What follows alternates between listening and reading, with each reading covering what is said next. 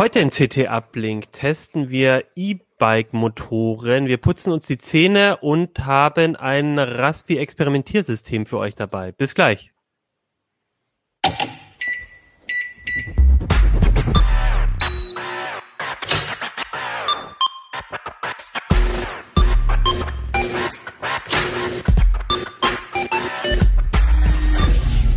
CT Uplink.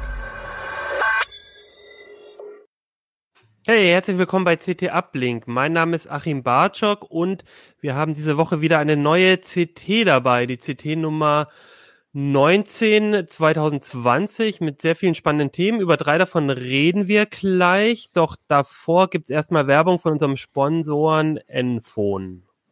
Behalten Sie auch in Zeiten von New Work und New Normal die Kontrolle mit Claudia, Europas führender Business Cloud Telefonanlage von Enphone. Claudia ist die clevere Lösung für moderne Cloud Business Kommunikation in Ihrem Unternehmen. Kostensparend, kompatibel und auch in Zeiten von Homeoffice extrem zuverlässig. So sind Sie etwa mit der praktischen Erweiterung Envoice for MS Teams auch innerhalb der Microsoft Teams Software ganz normal unter Ihrer gewohnten Rufnummer erreichbar. Machen Sie jetzt das Beste aus New Normal auf enphone.com. So, herzlich willkommen bei CT Uplink. Ja, wir haben eine neue Sendung. Es geht um E-Bike-Motoren, es geht um smarte Zahnbürsten und es geht um ein Raspi Notebook Experimentiersystem. Ähm, genau, und wir haben drei Gäste, die die Themen mitgebracht haben, nämlich die E-Bike-Motoren. Habe ich mitgebracht, Stefan Portek. Genau, Stefan, du hast äh, uns einen E-Bike-Motor sozusagen virtuell mitgebracht. André. genau, André Kramer mit den äh, smarten Zahnbürsten. Hallo André. Hi. Und Ja, Mirko? und ich komme mit dem Raspi Notebook. Alles klar, du hast ja schon vorbereitet für uns. Da gucken wir gleich am Ende mal genauer drauf. Ich würde aber anfangen, wir fangen mal mit dem. Wir sehen hier eine Zahnbürste durchs Bild wandern. Äh, ja, aber ich würde sagen, wir fangen erstmal mit den E-Bike-Motoren an. Stefan, du hast das E-Bike heute, ähm, also du bist im Studio, habe ich gesehen, im CT Uplink Studio. Äh, aber du hast das E-Bike, glaube ich, nicht mehr da, aber hast einen E-Bike-Motoren getestet, den man an alle möglichen Fahrräder einbauen kann, also auch ein Fahrrad, das man schon hat. Habe ich das richtig verstanden? Genau, genau, genau. Das war äh, so ein bisschen die Idee dahinter. Ähm, erstmal sind fertige E-Bikes immer noch ja einigermaßen teuer, wenn man was ordentliches haben möchte. Und viele Leute haben halt einfach schon ein gutes Fahrrad. Und wenn das irgendwie erst zwei, drei Jahre alt ist, ähm, fand ich den Ansatz irgendwie einigermaßen charmant, wenn man sagt, okay, nee, vielleicht kann ich mal gucken, ob ich den Hobel einfach irgendwie motorisiert bekomme und ihn so zum E-Bike umrüsten kann. Genau, und der, der Hersteller heißt Pendix und die bieten es quasi so als Paket an. Ähm, was kostet denn das? Das ist schon, also ist jetzt nicht gerade so, so ein ganz leichtes, äh, ich glaube, es kostet schon fast 2000 Euro oder so, ne, das in acht zu rüsten. Ähm, es steht und fällt ein bisschen mit der, mit der Konfiguration. Die sind da ähm, tatsächlich ziemlich, ziemlich flexibel. Ähm, es gibt unterschiedliche Pakete und ähm, maßgeblich ähm, und kommt der, der Preis ähm, dadurch zustande, für, für was für ein äh, Akku du dich letztlich entscheidest. Also in der, in der kleinsten Variante, die bei knapp 1000 Euro beginnt, wenn ich das richtig in Erinnerung habe, hast du einen Motor, der ist vom, vom Drehmoment ein, ein Hauch schwächer als das, was ich jetzt getestet habe. Aber es klang sich so von den, äh, oder es las sich so von den Zahlen eigentlich auch noch okay und da war halt ein relativ kleiner Akku mit bei. Damit würde das Ding so als kleines Stadtrad, um mal irgendwie zur Arbeit, zum Bäcker oder zum Supermarkt zu fahren, eine gute Figur machen. Und ich hatte jetzt halt eine deutlich, deutlich höhere Ausbaustufe im Test mit einem, mit einem sehr großen Akku. Und da sind dann Reichweiten von, von äh, 100 Kilometer durchaus drin. Dann liegst du tatsächlich auch dann äh, schon weit über, na weit nicht, aber über 1500 Euro auf jeden Fall. Okay, ich habe, ich zeig mal hier so ein Bild von dem Akku, ähm, wenn das geht. Ja, danke, äh, Johannes. Danke, Joey. Ähm, das sieht jetzt, das ist jetzt quasi der große Akku, der sieht so ein bisschen aus, wie als hätte man so eine Trinkflasche da irgendwie noch mit zusätzlich äh, angebaut, ne? Ge genau, ne? also das, ähm, das Konzept, den, den Akku im Prinzip an der Trinkflaschenhalterung ähm, des Fahrradrahmens zu befestigen, das gibt's auch bei anderen, bei anderen E-Bikes. Also wir haben vor, vor ein paar Wochen hatten wir ja ähm, das, das Sushi-Bike im Test ähm, aus der, von diesem äh, süddeutschen Startup-Unternehmen, wo Joko Winterscheid auch ein bisschen mit drin hängt. Die haben im Prinzip einen ähnlichen Ansatz, dass sie sagen, wir hätten gerne einen Standardrahmen. Ne? Also wir wollen das eben nicht, dass das halt so ein bulliger Klotz ist. ähm, und hatten, die hatten sich für die Lösung entschieden und beim Nachrüsten hast du natürlich letztlich auch keine andere Chance. Ne? Also der ganze Fahrradrahmen, den, den muss man ja als gegeben hinnehmen und dann ist das eigentlich, wie ich finde, nicht mal unbedingt die hässlichste Lösung. Also äh, die Bohrung für eine Trinkflaschenaufnahme hat eigentlich fast jeder Rahmen. Zur Not kann man aber auch Stahlschäden nehmen und dann kann man den da gut unterbringen. Da ist halt wenigstens Platz. Genau, und ähm, jetzt für mich sieht das jetzt so aus von, also du hattest dann, glaube ich, ein Fahrrad von denen bekommen, wo das schon auch mit eingebaut ist, aber im Prinzip genau. sieht es für mich aus, als wäre das so ein Standardrahmen. Kann ich das an jedem beliebigen Fahrrad im Prinzip ranmachen oder was muss da die Voraussetzung sein, dass ich das an meinem Fahrrad machen kann? Brauche ich da eine spezielle Schaltung oder Größe vom Rahmen oder wie, wie, wie sieht das genau aus? Da ist das, das Rahmenkonzept tatsächlich ziemlich, ziemlich flexibel. Ich habe mal, ähm, wenn wir auf Messen waren, äh, auf der CS, ähm, hatte ich auch immer mal ein paar Nachrüstlösungen äh, gefunden. Und ähm, oft ist es so, dass äh, die Hersteller halt entweder einen Narbenmotor für, für die Vorderachse oder die Hinterachse anbieten als Nachrüstkit. Und das hat so ein paar Nachteile. Ne? Wenn du die Hinterradnarbe austauschst, ist es in vielen Fällen so, dass du dann halt eine Kettenschaltung nicht weiter benutzen kannst. Manche können mehrere Zahnkränze aufnehmen hinten. Ähm, aber bei einer Nabenschaltung ist die dann schon passé und dann musst du halt äh, den Motor einspeichen lassen. Also es ist ziemlich, ziemlich aufwendig, musst deine Felge zum Fahrradgeschäft bringen, ähm, die alte Narbe ausspeichen lassen, die neue Narbe mit Motor einspeichen lassen. Das ist ziemlich aufwendig, das kriegt man zu Hause halt auch selber nicht hin.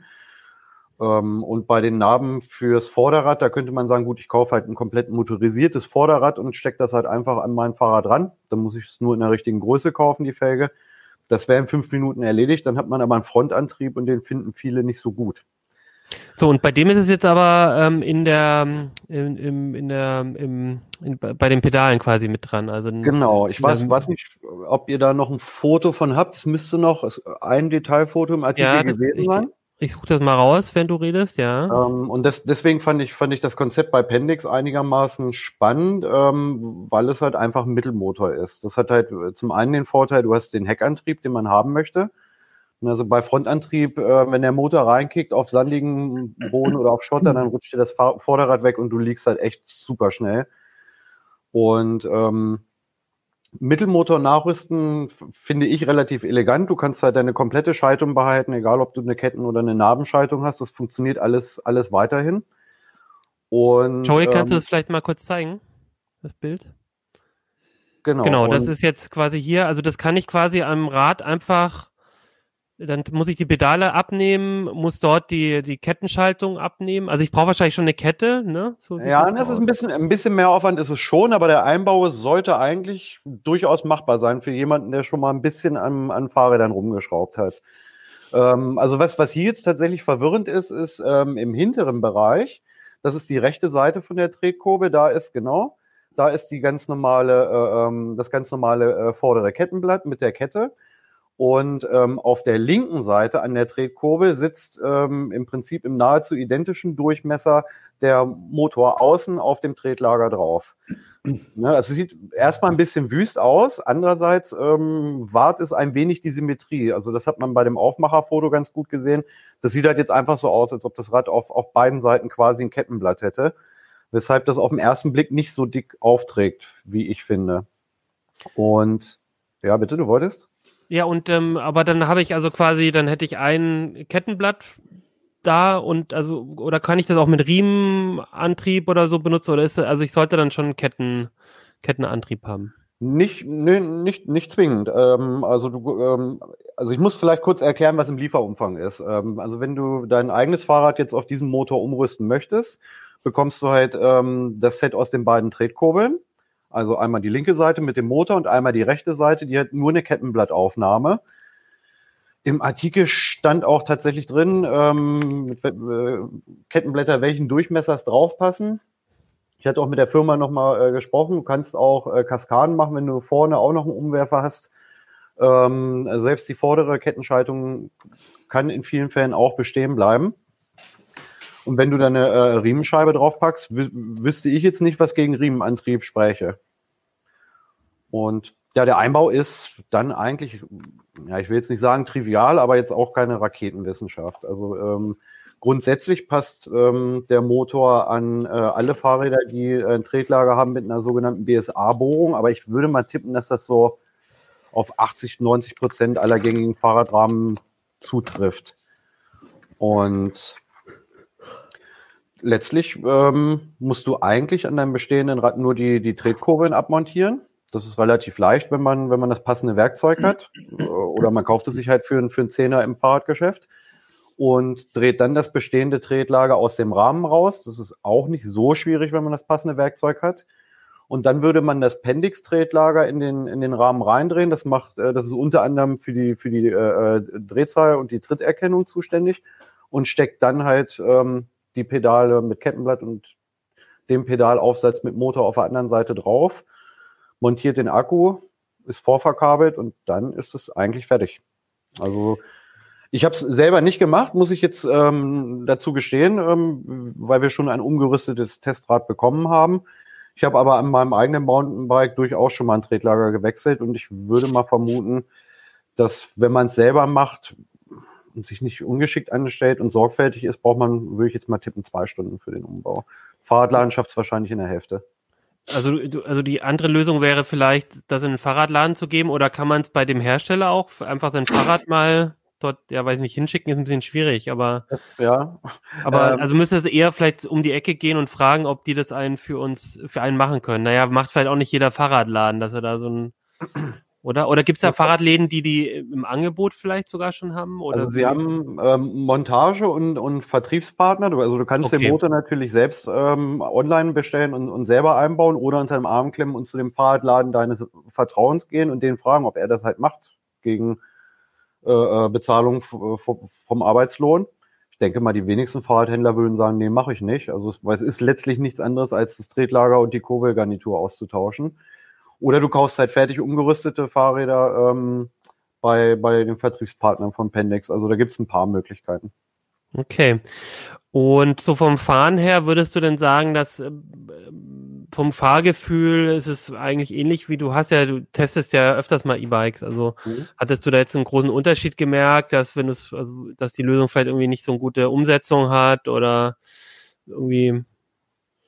Ähm, ich war ehrlich gesagt am Anfang relativ skeptisch ähm, und habe gedacht, das kann meiner Meinung nach ähm, wird es nicht gut funktionieren. Das war aber äh, erstmal nur ein unbegründetes Bauchgefühl und war dann zumindest bei dem Fahrrad, was wir jetzt hier hatten, doch, doch eigentlich ganz, ganz positiv überrascht irgendwie. Ähm, also der, der Motor war halt wirklich, wirklich kräftig. Es gibt ähm, drei ähm, verschiedene Stufen. Also du kannst, kannst ähm, einstellen, inwieweit er dich unterstützen soll, wenn du, wenn du selber trittst.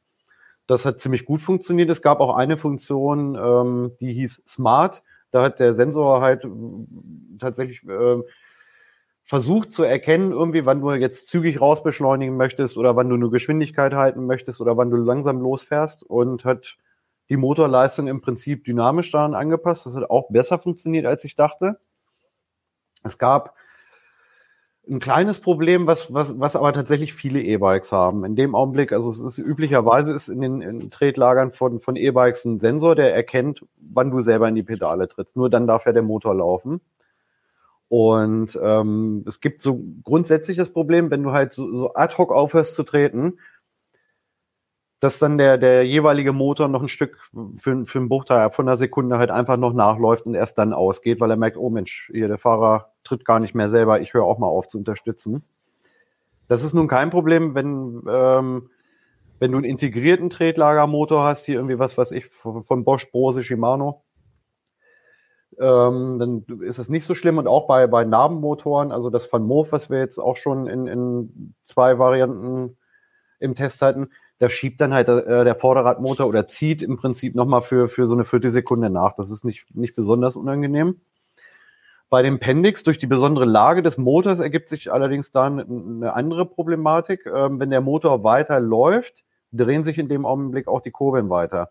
Mhm. Da ist es bei unseren, bei unseren Testfahrten tatsächlich durchaus vorgekommen, wenn man halt wirklich schlagartig aufgehört hat zu treten, dass äh, wie bei so einem Fixie-Fahrrad, ich weiß nicht, wer die ja. mal gefahren ist, dass die Kurbel noch genau. so, hm. so zwei Zentimeter nochmal noch mal gegen oder nachgeschoben hat. Ähm, das fand ich ein bisschen gewöhnungsbedürftig. Ein paar Kollegen, die es gefahren sind, haben gesagt, nö, das stört überhaupt nicht. Ein Kollege hat gesagt, oh, ja, schon, wenn ich jetzt im Wiegetritt bin, weil ich halt vielleicht gerade irgendwie eine Bordsteinkante hoch, hochhüpfen oder lupfen möchte ähm, und ich stehe in den Pedalen, dann ist es schon unangenehm, wenn, wenn das auf, ähm, auf einmal dann, obwohl man aufgehört hat zu treten, nochmal so ein, zwei Zentimeter nachschiebt. Das müsste, also ich, ich will jetzt nicht generell sagen, dass es schlecht ist, weil ich fand es jetzt so schlimm nicht, aber es gibt durchaus Leute, die sagen, das mh, hm, wäre mir zu heikel. Das müsste man im Zweifel ausprobieren. Also vielleicht müsste man dann wirklich, ja, ist halt schwierig auszuprobieren, ne, wenn man einen Nachrüstmotor hat, aber ich weiß nicht, ob man dann irgendwie mal eine Probefahrt vereinbaren. Eine Probefahrt, genau. Glaube ich, ist dann schon wichtig, weil anderen, anderen, weil man baut, man geht ja auch an sein eigenes Fahrrad rum, man äh, ran, man investiert viel Geld. Aber okay, spannend. Aber es ist ja dort trotzdem eine ganz interessante Geschichte, dass man eben ein bestehendes Fahrrad oder vielleicht sein Lieblingsfahrrad, wo man schon weiß, das funktioniert alles bei mir sehr gut, ähm, da eben umrüsten kann.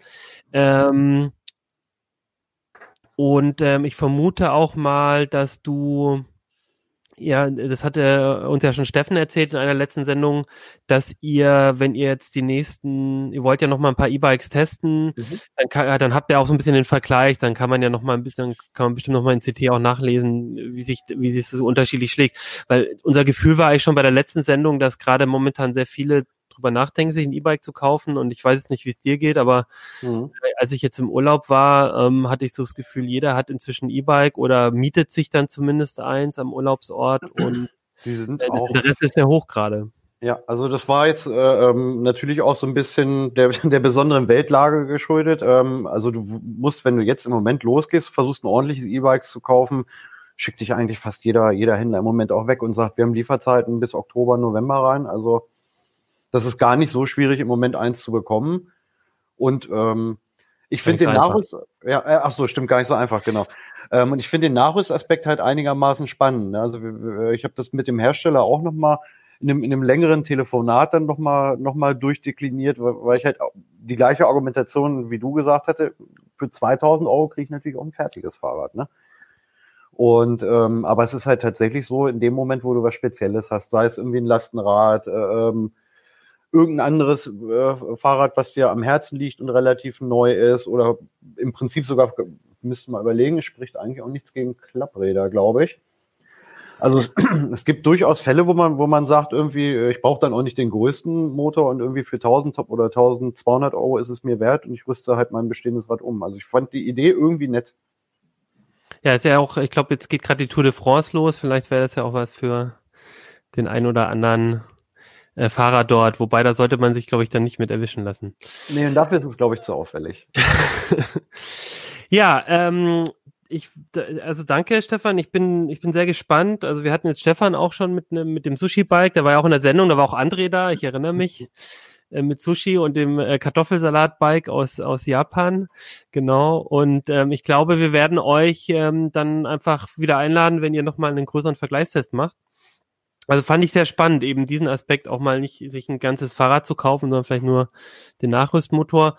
Ähm, den Artikel gibt's in CT und ähm, jetzt kommen wir von den vom Spaß zur Pflicht sozusagen. André, ähm, du warst Zähneputzen.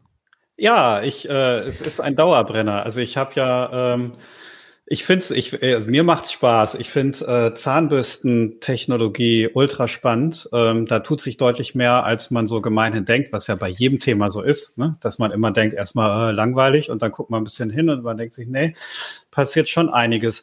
Also ähm, es begab sich, dass im letzten Monat zwei neue Modelle erschienen sind. Also erstmal die Oral-B IO und die Philips Sonicare Diamond Clean 9000 und äh, das sind die beiden Top-Modelle. Die liegen also auch preislich bei, die eine bei 200, die andere bei 300 Euro. Äh, ja, welche jetzt wie viel kostet, müsst ihr jetzt nachgucken. Naja, egal. Ähm, lassen wir vielleicht mal so stehen.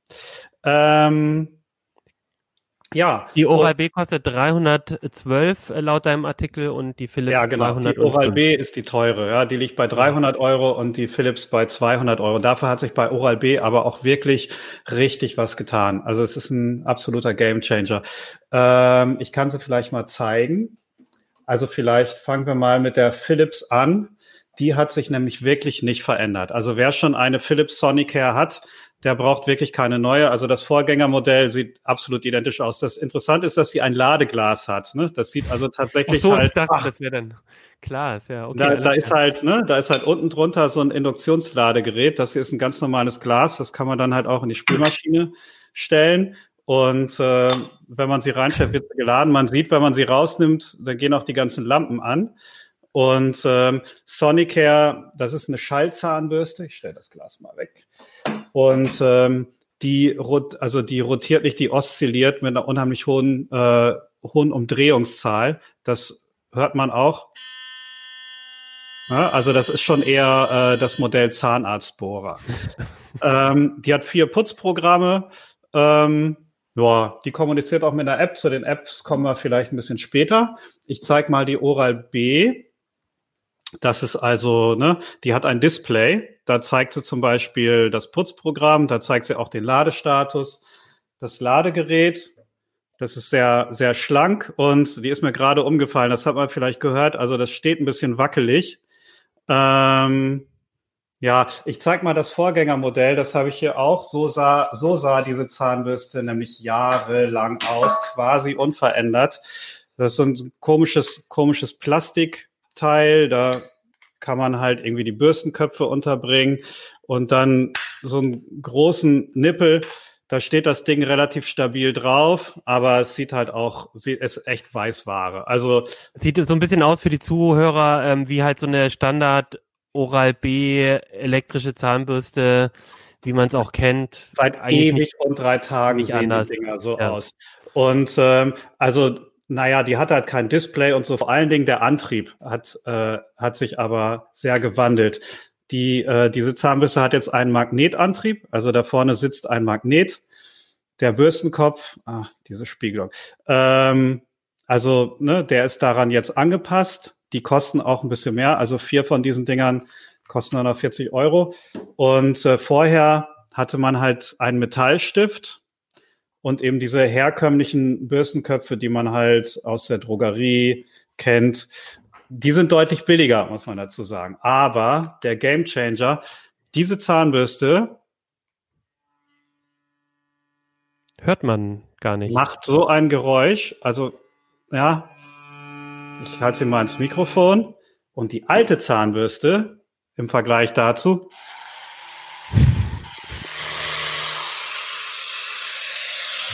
Das ist wie Trecker und Sportwagen. So sieht es übrigens aus, wenn man nicht, äh, nicht lang genug putzt. 007 äh, ist keine zwei Minuten. Da gibt's dann einen traurigen Smiley. Also, ähm, das ist übrigens das Topmodell, das Anfang des Jahres vor, oder vor zwei Monaten auch noch 200 Euro gekostet hat.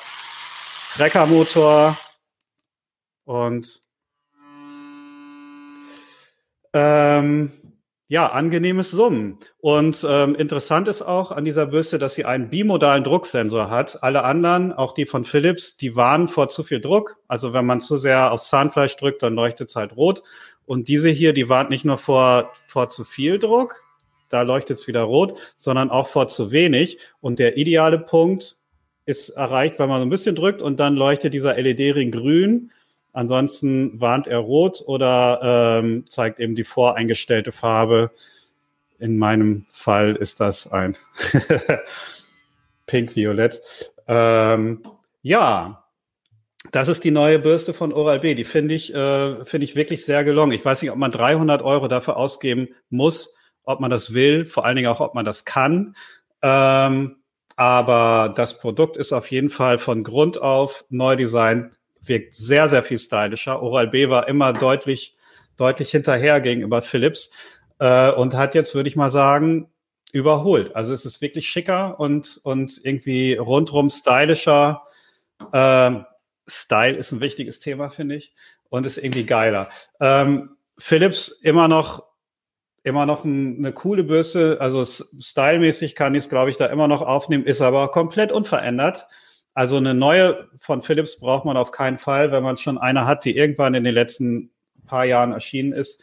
Ähm, ist gleichbleibend auf hohem Niveau, aber eben gleichbleibend. Und naja, diese Schalltechnologie, also das muss man wirklich wollen. Das kitzelt ein bisschen.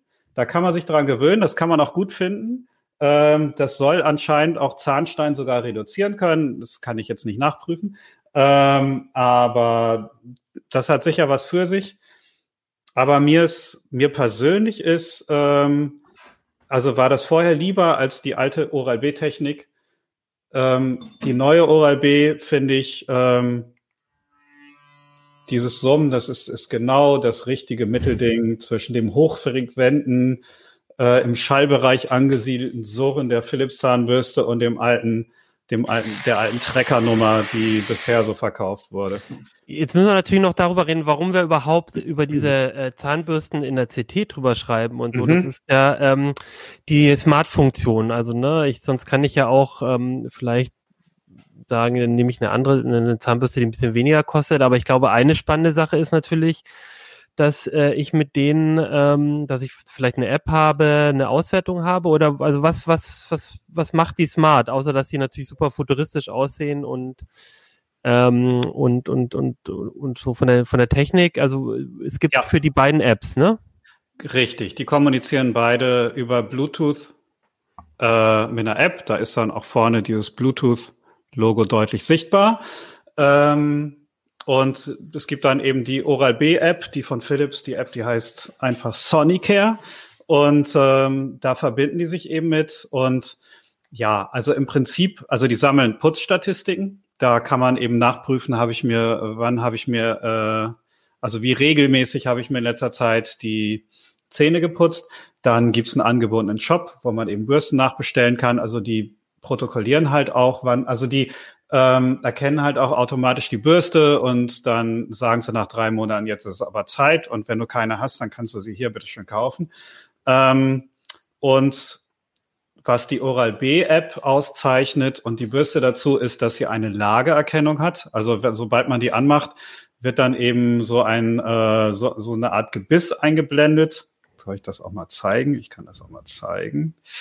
Ähm, und da wird dann eben gezeigt, wo man eben gerade, ähm, also jetzt putzen. Ach, jetzt habe ich die falsche Bürste. Du hast also viele so, Bürsten, André. Genau. Also ich aktiviere, ah, jetzt habe ich Bluetooth nicht an. Soll ich mal den Screenshot einfach zeigen aus dem Artikel? Nee, ich schaffe das schon.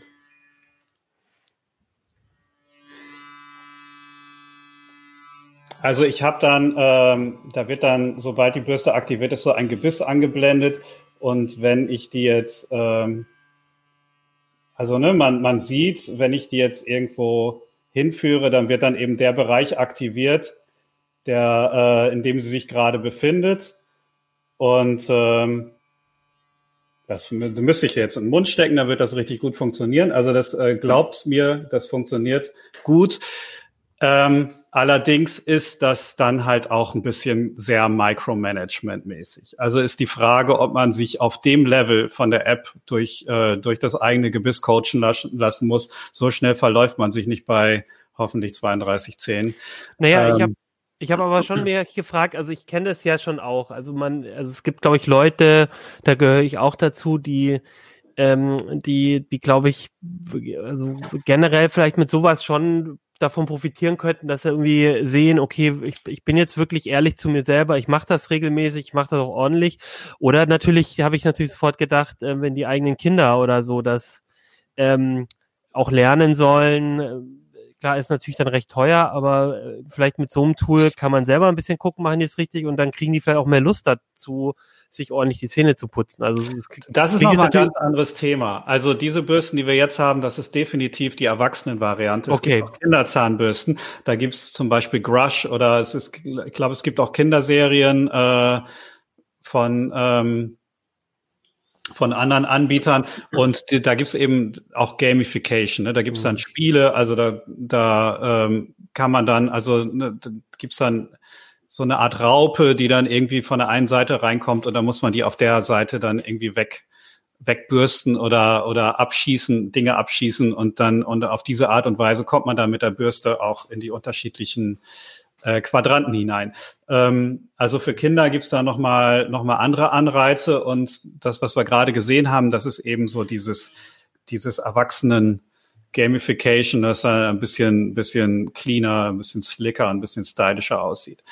Ähm, ja, ein großer Aspekt ist aber tatsächlich ist der Datenschutzaspekt. Ne? Also das ist äh, eben das, wo auch wo auch eben die Befürchtungen immer wieder laut werden, auch in Foren und so, wenn wir über diese Zahnbürsten berichten. Und ähm, das ist eben ja die große Befürchtung lautet da immer, dass halt die App die Daten an die Krankenkassen weitergibt oder an, Zahn, an, an die Zahn Zahnärzteinnung, keine Ahnung, also an, an irgendwelche Verbände, wo dann eben ähm, vor allen Dingen die, die Krankenkasse dann sagen könnte, hier eine Zusatzversicherung für die Zähne kannst du schon haben, aber wir haben gesehen, du putzt dir irgendwie nicht sorgfältig die Zähne, deswegen wird das bei dir teurer. Ähm, das ist eine Befürchtung, die immer wieder geäußert wird. Die ist natürlich Quatsch. Also natürlich geben die nicht die Daten an die Krankenkassen weiter, da haben die überhaupt kein Interesse, dann würden sie nämlich ihre Kunden komplett verlieren, das wäre auch illegal. Ähm, und ähm, das wollen die auch gar nicht, da haben die nämlich nichts von. Also die haben was davon, dass sie Bürstenköpfe verkaufen beispielsweise.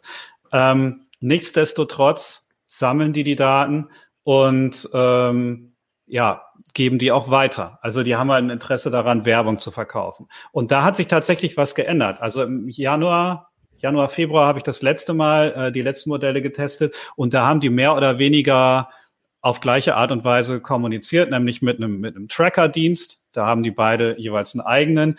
Dann allerdings auch mit Facebook. Und äh, die Advertising-ID, die wird dann auch an Google übertragen. Und ähm, naja, das sind so die, so die üblichen ähm, Dienste, mit denen dann die Apps kommunizieren, sobald man die anmacht. Und das hat sich jetzt ein bisschen geändert. Also Oral-B, die App, die nimmt sich sehr, sehr stark zurück. Die kommuniziert schon mit einem Datentracker, aber relativ, relativ moderat. Und ansonsten funkt die Facebook nicht an, funkt die Google nicht an. Die speichert die Putzstatistiken über Amazon äh, AWS. Also und ne, wenn die erstmal auf dem Amazon-Service liegen, dann können die theoretisch den KGB damit versorgen. Also das weiß man dann halt einfach nicht mehr. Aber also das ist also nicht bei, also die arbeiten nicht mit Amazon zusammen im Sinne von, dass die die Daten kriegen, sondern die nutzen halt die Amazon Cloud genau. für ihre die Datendienste. Die Amazon-Infrastruktur, um ihren Dienst ja. anzubieten. Genau.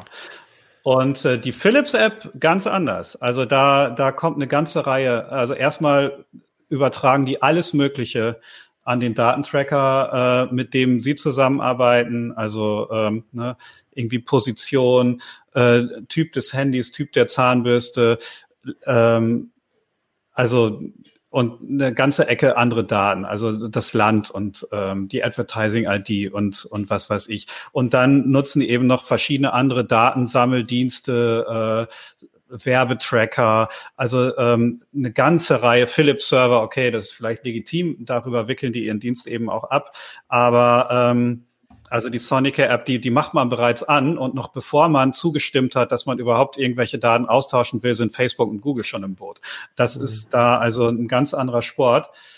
Und das ist uns negativ aufgefallen. Und ähm, das Ding ist, man kann zwar man kann zwar bei Philips abwählen, dass die, die Putzstatistik in der Cloud gespeichert wird, aber dann ist, dann ist die ganze App unbrauchbar. Dann kann man die quasi nicht mehr benutzen. Also es gibt sowohl bei der einen als auch bei der anderen App nicht die Möglichkeit, ähm, zu sagen, ich möchte zwar Putzstatistiken erfassen, aber ich möchte nicht, dass sie in der Cloud gespeichert werden. Also die, mit anderen Worten, die Möglichkeit, lokal diese Putzstatistiken zu speichern, die ist einfach nicht gegeben. Mhm. Und ich gucke mir das zwar an und ich teste das dann jedes Mal aufs Neue, wenn eine neue Zahnbürste kommt. Und äh, dann putze ich mir auch die Zähne mit einer elektrischen Zahnbürste. Aber ich privat benutze diese App nicht, weil ich mir denke, es wäre vielleicht nice to have, genau zu wissen, dass ich 30 Sekunden meinen linken oberen Quadranten bearbeitet habe. Aber ich denke mir dann, das kriege ich auch so hin und dafür verzichte ich eben drauf, dass ähm, ja, da eben meine Daten sonst wo landen. Irgendwie letztlich ist es vielleicht nur so mittelsensibel. Also am Ende wissen die vielleicht, äh, Freitagabend war ich so besoffen, dass ich vergessen habe, mir die Zähne zu putzen. Aber es muss ja nicht jeder alles wissen. Nee, aber ich, ich finde, was du jetzt gerade gesagt hast, auch nochmal, ähm, ich glaube, es ist wichtig, weil ich glaube, auch der ein oder andere Zuhörer Zuschauer denkt sich bei der Sendung oder auch beim Blick in die CT, äh, warum testet CT äh, smarte Zahnbürsten? Was hat denn das noch mit Computertechnik zu tun? Und ich finde, aber das sind ja genau die Argumente, warum wir das machen. Also erstmal sind es Zahnbürsten, die halt einfach ein bisschen cooler und interessanter an sich sind, technisch spannender sind als eine normale. Und das finde ich schon mal gut. Und das andere ist aber, dass wir uns halt das angucken wollen. Und ich finde, ähm, ich, ich, ich fände es halt auch spannend. Vielleicht gibt es ja mal einen Hersteller, der das macht und wo wir sagen können, uh, da werden die Putzstatistiken lokal ausgewertet. Das finde ich super. Ähm, und bei denen, die das aber nicht machen, wollen wir uns als, als, als Computermagazin natürlich anschauen, was passiert da genau. Und das, deswegen fand ich es genau, auch super, also dass wir, du die getestet hast. wir gucken uns ganz genau an, ähm, mit welchem, mit welchen Servern die Apps kommunizieren ja. und ähm, das, das schlagen wir dann auch genau nach und ähm, da ist dann eben, also weiß ich nicht, ne, Nutzer-Feedback-Sammeldienst heißt das dann, AppTentive. Was genau für ein Feedback die sammeln, weiß ich nicht genau. Ähm, aber das finde ich schon mal, klingt nicht besonders gut. Oder 207, so ein Werbetracker von Omniture, wo der Guardian schon mal geschrieben hat, das wäre irgendwie die neue Black Plague oder so ähnlich haben die das gesagt. Oder RPX Now, das ist ein Nutzerauthentifizierungsdienst. Das sind, das sind alles Dienste, die diese Philips-App, die die Sonicare-App benutzt. Und man weiß nicht genau warum. Warum brauchen die diesen Nutzerauthentifizierungsdienst? Also ähm, mhm das ist alles ein bisschen dubios. Ne? Die informieren natürlich auch überhaupt nicht darüber. Also wenn man da nicht tatsächlich, ähm, ja, da mal, da mal genau dazwischen guckt, ähm, da, das passiert halt alles im Hintergrund. Das wird man nie erfahren. Und das sind irgendwelche, ich weiß nicht, ob die Dienste dubios sind. Es wirkt aber ein bisschen so, weil die treten halt überhaupt nicht in Erscheinung. Ja. Das finde ich also okay. problematisch da, also meine letzte Frage wäre eigentlich noch gewesen, ob du die Zahnbürste jetzt weiter benutzen wirst, aber die hast du ja schon beantwortet.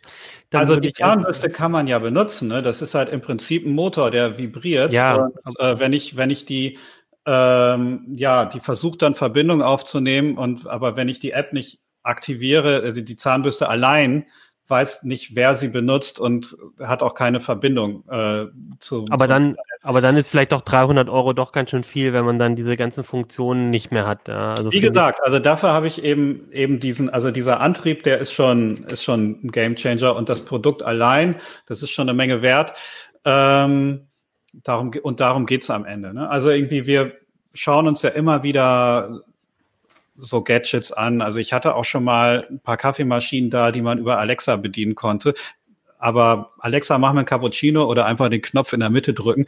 Das, das, ne, also da ist vielleicht einfacher, den Knopf zu drücken. Also die versuchen halt ihre Produkte ähm, an den Kunden zu bringen oder die Kundin. Und letztlich ist das Ziel immer das gleiche, die Leute in eine App zu locken, in der ein angebundener Shop steckt und ähm, da dann Zubehör zu verkaufen, ob das nun Bürstenköpfe oder Kaffeekapseln oder Rasierklingen oder whatever ist. Also da muss man dann als Kunde eben auch so selbstbewusst sein zu sagen, irgendwie guter Versuch, aber nicht alles, was Technik ist und nicht alles, was Neues ist, auch geil und ich muss nicht jeden Mist benutzen, bloß weil er da ist. Okay, ja, spannend. Ich würde ich würde jetzt auch mal vorschlagen an die Zuhörerinnen, Zuhörer, Zuschauerinnen, Zuschauer, äh, vielleicht habt ihr noch mal irgendein Gerät oder irgendwas, wo ihr sagt, das ist auch so, kommt in diese Kategorie, wo eigentlich, wo man vielleicht aufs Erste denkt, na, warum ist da jetzt noch eine App dabei oder warum ist da jetzt noch irgendwie tolle Techn Technik irgendwie zusätzlich drin und dann wart man aber doch überrascht, was man damit machen kann. Dann wäre das vielleicht auch noch mal was für André zum Testen. Also ich sehe jetzt schon Kaffeemaschinen, das war eher langweilig. Zahnbürsten, naja, es gab ja auch mal spannend. Schränke, die die Milch automatisch nachbestellen. Das hat sich mhm. irgendwie auch nicht so richtig durchgesetzt. Ja. Oder der Knopf an der Waschmaschine, wo man das Waschmittel nachbestellt. Ja. Das sind halt letztlich so Dinge. Da geht man halt in den Einkaufsladen und denkt sich, aha, das Waschmittel geht bald aus. Also man muss sich nicht, man muss sich nicht von allem mit Technik unterstützen lassen. Nee, also aber vielleicht, wie gesagt, ich würde einfach sagen, hat jemand ein Produkt, wo er sagt, nee, das war aber wirklich dann, ähm, hatte wirklich eine tolle Zusatzfunktion.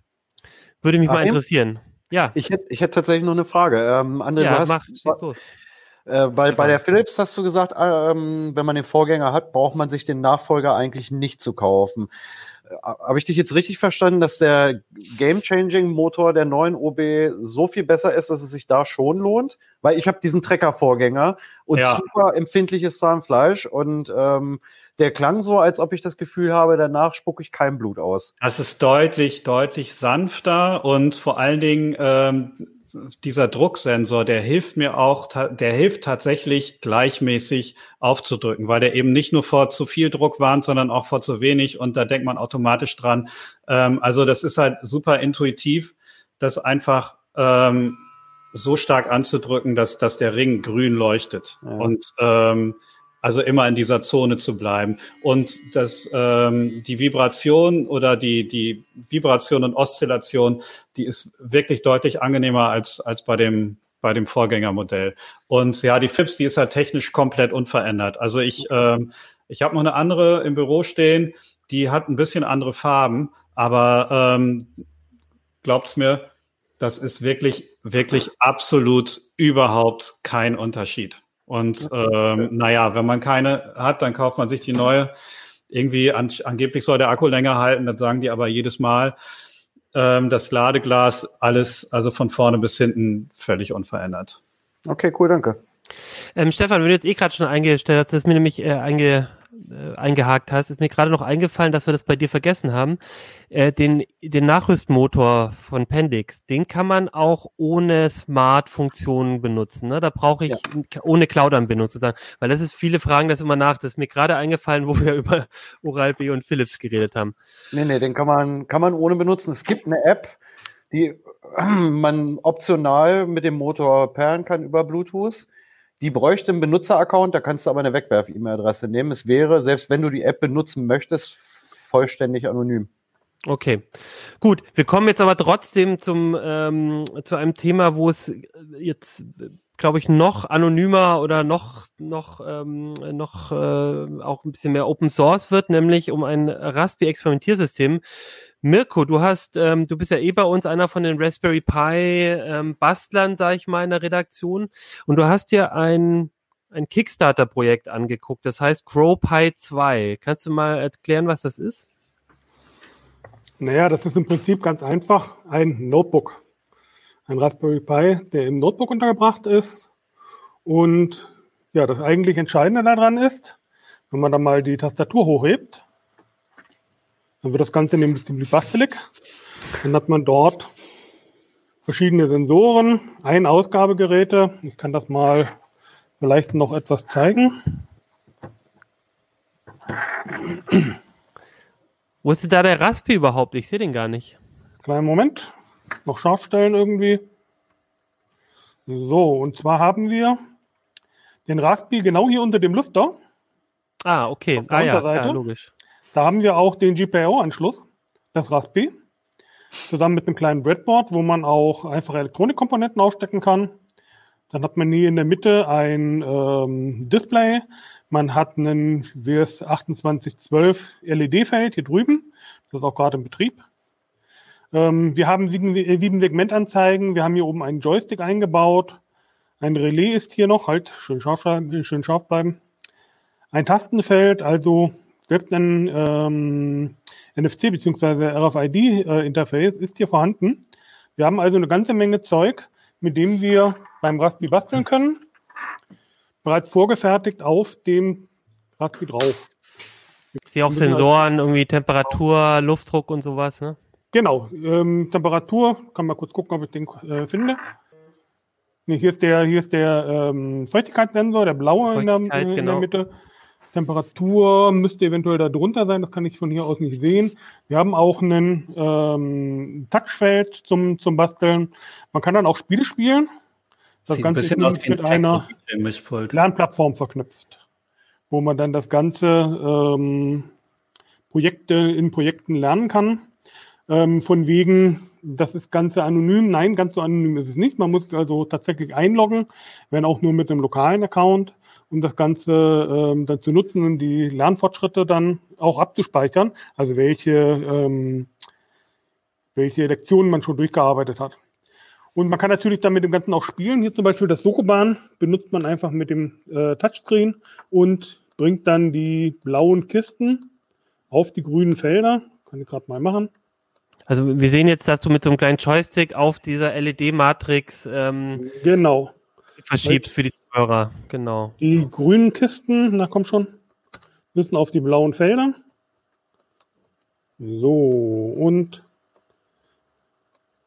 wenn man das mit den anderen dann auch noch macht, ist dann das Ganze gelöst.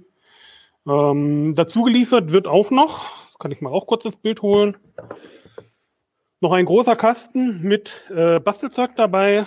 Da sind dabei ähm, RFID-Tags äh, als Schlüsselanhänger. Da sind dabei ähm, Mini-Servo, Modellbau-Servo, Feuchtigkeitsmesser kann man benutzen für die Erde, um in der Erde die Feuchtigkeit zu messen. Einen kleinen Motor, Schrittmotor haben wir auch noch hier. Also Bastelkram. Wir haben auch noch zwei Game-Controller, die ebenfalls mit zum Lieferumfang gehören. Ähm, sodass man also auch mit diesem kleinen Graupei dann auch spielen kann. Und aber im Prinzip, wenn man quasi die Tastatur auf dem, also ne, das sieht ja aus wie so ein kleines Netbook im Prinzip, kennt man so genau. ein relativ kompaktes Notebook. Wenn ich die, die Tastatur auf den ganzen Sensoren quasi wieder drauflege, dann könnte ich das auch wie ein Notebook von dem Raspi betrieben mit mit Raspbian äh, quasi irgendwie benutzen, also auch Word, also nicht Word, äh, LibreOffice oder irgendwas drauf betreiben, im, im Netz surfen und sowas? Genau, ich habe hier ganz normal ähm, mein Raspbian. Kann ich noch mal kurz zeigen. So. Hier habe ich ein angepasstes Raspbian, wo diese Lernplattform nachgerüstet wurde, wo ich dann ganz normal hier den ähm, Browser habe na, wo ist es denn? Internet. Wo ich dann hier einen ganz normalen Browser habe. Ähm, kann also den Raspi komplett nutzen wie in einem Notebook. Der einzige Nachteil ist, dieses Notebook hat keinen Akku. Ich habe also an der Seite oh. einen Stromanschluss. Ähm, es hat auch einen kleinen Clou. Es hat gleich zwei Stromanschlüsse, nämlich einmal eine Hohlbuchse und zum anderen einen ganz normalen USB-Mikroanschluss. Und das Ganze dient dazu, um auf der Rückseite eine Schublade unterzubringen, wo man eine Powerbank reinmachen kann. Ah. Da kann man über dieses Loch, wo ich gerade den, den Gumminippel rausgemacht habe, dann das Kabel um die Ecke verlegen zum 5-Volt-Anschluss und kann dann auf diese Weise den Raspi bzw. äh, den Cropri 2 direkt mit, dem, mit der Powerbank versorgen. Jetzt kann ich auch gleich lüften, äh, wo der Raspi steckt. Der steckt nämlich hier auf der Seite. Der steckt in der Ecke. Ah, man sieht, erkennt sofort an den Anschlüssen. Man erkennt ja. sofort die, die Anschlüsse. Ähm, halt liegen bleiben.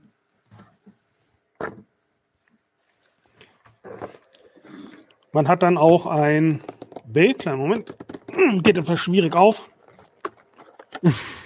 Nicht kaputt machen, Mirko. Nein, nein, alles gut. Und da steckt ah. dann unser altbekannter Raspi. Der ist auch ganz normal angeschlossen über einen HDMI-Adapter äh, an das Display. Das heißt, wir haben tatsächlich ein ähm, HDMI-Display.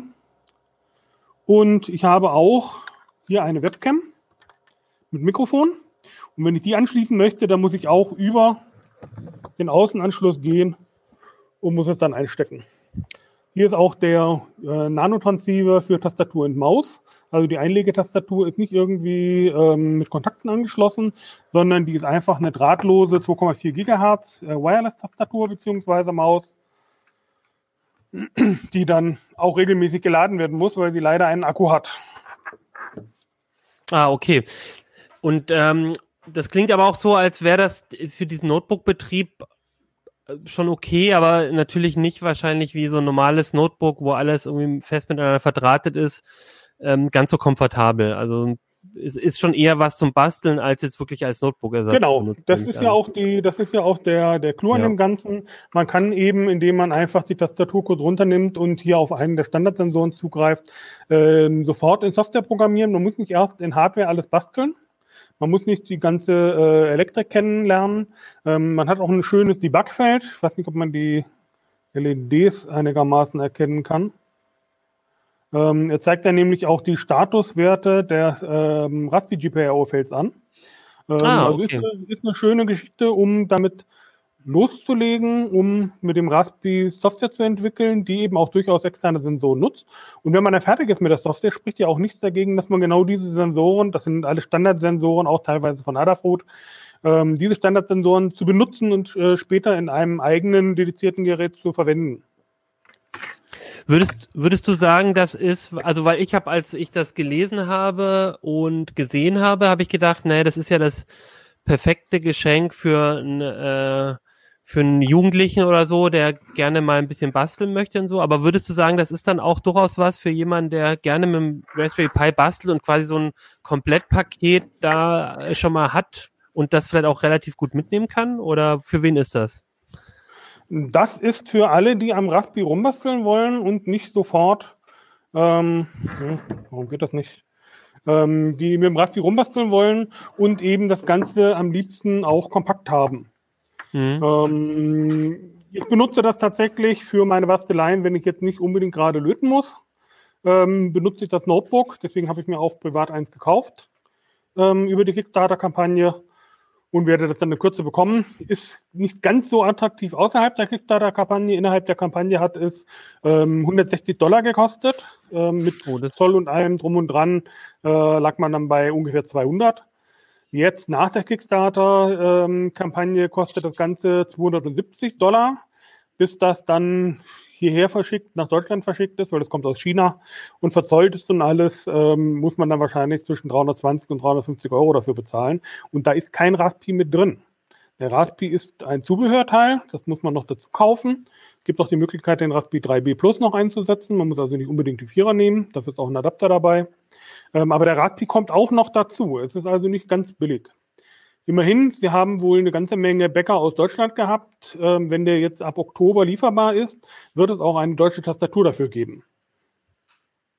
Ah, okay, weil das heißt momentan und die und die Software, weil wenn das jetzt, wenn ich das vielleicht eher für einen äh, Jugendlichen, für ein Kind oder sowas kaufen möchte, die Software-Doku ist, glaube ich, auch noch nicht deutsch verfügbar oder gibt sie auch auf Deutsch? Im Moment noch nicht, aber die planen genau. auch, bis das dann im Oktober lieferbar ist, dass das alles übersetzt sein soll. Schauen wir mal, wie gut das gelingt. Genau, aber finde ich, fand ich also, da habe ich auch schon, also ich habe schon ein paar Ideen, wie man sowas schenken könnte. Also es ist jetzt nicht super billiges Geschenk, aber ich fand das einfach ein irre gutes Paket. Man kennt ja auch diese Raspi-Sets, die dann diese ganzen Sensoren, die man da ja auch gesehen hat, die das quasi als Set so haben, aber ich kenne das, dann hast du so einen riesen Setzkasten und irgendwann liegen die Sachen wie im Lego im, im, in den Lego-Kisten irgendwie verstreut im, äh, im Zimmer rum oder dann eben nicht mehr in den Lego-Kisten. Und so hast du eigentlich das schön kompakt dabei. Und ich würde mal sagen, wenn du in der Schule oder so äh, mit so einem Notebook vorbeischaust äh, und dann das, die Tastatur aufmachst, dann äh, hast du auf jeden Fall alle Blicke auf deinem Notebook. Ja, ist auch cool. Ähm, ist eben auch durchaus für Schulen interessant. Ja. Ähm, weil damit lassen sich ja dann auch schöne Bastelhausaufgaben realisieren. Es hat jeder dann die gleiche Ausgangsbasis und dadurch, dass das ja auch Mikrofon und Webcam eingebaut hat, eignet es sich ja auch durchaus, um den Unterricht zu verfolgen, jetzt in ähm, Zoom zum Beispiel oder in, in äh, anderen Programmen, sodass man also hier dann auch wirklich ein Gerät pro Schüler hat, ähm, womit man eine allgemeine äh, Arbeitsgrundlage hätte. Aber ist natürlich aufgrund des Preises dann die Frage, ob sich das finanzieren lässt. Ja, aber finde ich, finde ich auf jeden Fall super spannend. Macht, also, macht ja schon Spaß, das Ding anzugucken. Ich weiß nicht, ähm, Stefan guckt auch schon so, äh, als, als würde er sich gleich so ein Ding kaufen wollen. Ähm, also ich, ich finde ich total spannend. Ja, cool, danke Mirko. Ich fand, es war ein super Eindruck. Im, Im Heft steht noch so ein bisschen drin, äh, was man damit, glaube ich, alles so machen kann. Und ich glaube, ähm, es lohnt sich auf jeden Fall, ähm, mal einen Blick drauf zu werfen. Und ähm, ich weiß nicht, ob die Zuschauer haben zwar jetzt auch gemerkt, bei dir war jetzt ein bisschen der Ton versetzt, ähm, weil du hier auch das Setting so aufgebaut hast. Ich fand aber total super, dass du äh, mit der Kamera, dann konnte man nochmal richtig schön das Ding angucken. Ähm, das war es jetzt, glaube ich, auch echt wert. Äh, und ähm, ja, danke Mirko für den Einblick. Das war, war super interessant. Gut, dann würde ich sagen, würde ich sagen, ähm, wenn ihr sonst nichts mehr habt, äh, sind wir für heute fertig. Äh, danke für den Einblick. Nächste Woche gibt es den CT-Uplink ähm, um ein einzelnes Thema. Wenn alles gut geht, reden wir da nämlich über digitale Souveränität. und äh, wie Regierungen, wie Behörden sich äh, auch von Microsoft und Google freimachen können. Glaube ich, auch ein sehr spannendes Thema ist gerade äh, eins der großen Themen auch in der aktuellen CT. Und ich würde einfach sagen, schaut nächste Woche wieder rein. Bis dann, ciao. So long.